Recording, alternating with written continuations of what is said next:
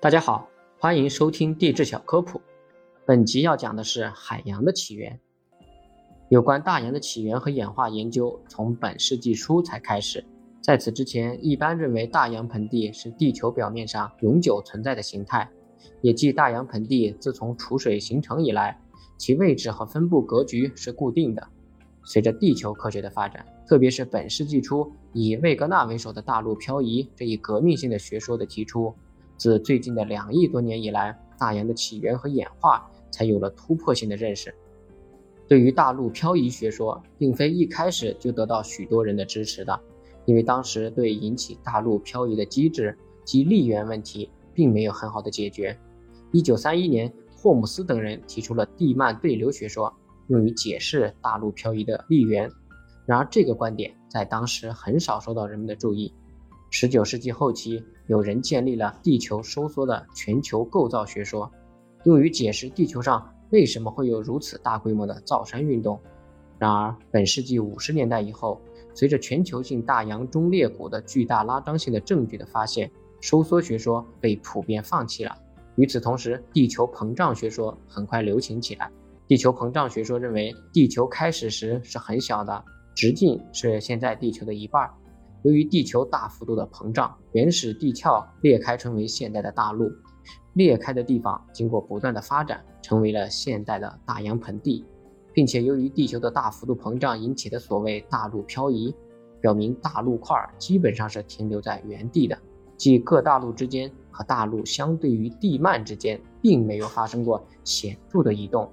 由于膨胀说无法解释大陆地壳上广泛发育的褶皱山脉构造特征是怎么形成的，霍姆斯等人的地幔对流说很快被再次重视。六十年代初，随着洋底探测技术的迅速积累，首先把地幔对流方案发展为海底扩张的学说。赫斯在一九六二年发表了《大洋盆地的历史》一文，提出了大洋起源的新观点，即海底扩张理论。赫斯认为，大洋底的主要构造就是由于地幔对流作用的直接表现。洋底扩张理论证明，大陆和洋底是在对流着的地幔上被动的移动着，而不像早期的大陆漂移学说所主张的，大陆在洋底上主动漂移。海底扩张理论提出后不久，一些别的洋底观测结果，诸如洋底地壳构造、地磁、地震和地热流量分布等，对这个理论提供了有力的证据。在这种情况下，使得大部分的学者都转向了关于海底扩张的研究。到现在为止，已经普遍确定可以用海底扩张和板块运动理论解释大洋的起源和演化。大洋盆地的固定论看来已经过时了。现代研究证实，大洋最初是在大陆内部孕育的，并开始于大陆岩石圈中的裂谷。大陆在裂谷处破裂并相互分离。从而开始产生新的大洋盆地。魏格纳曾把南大西洋对岸的吻合点作为阐述大陆漂移学说的出发点。事实上，把南美洲和非洲两个大陆拼合到一起，不仅大陆边沿地形轮廓非常的吻合，而且岩石类型和地质构造也可以对接起来。现在已经证明，大西洋在二叠纪时还根本不存在。据估计，形成中大西洋的大洋裂谷发生在稍后的三叠纪。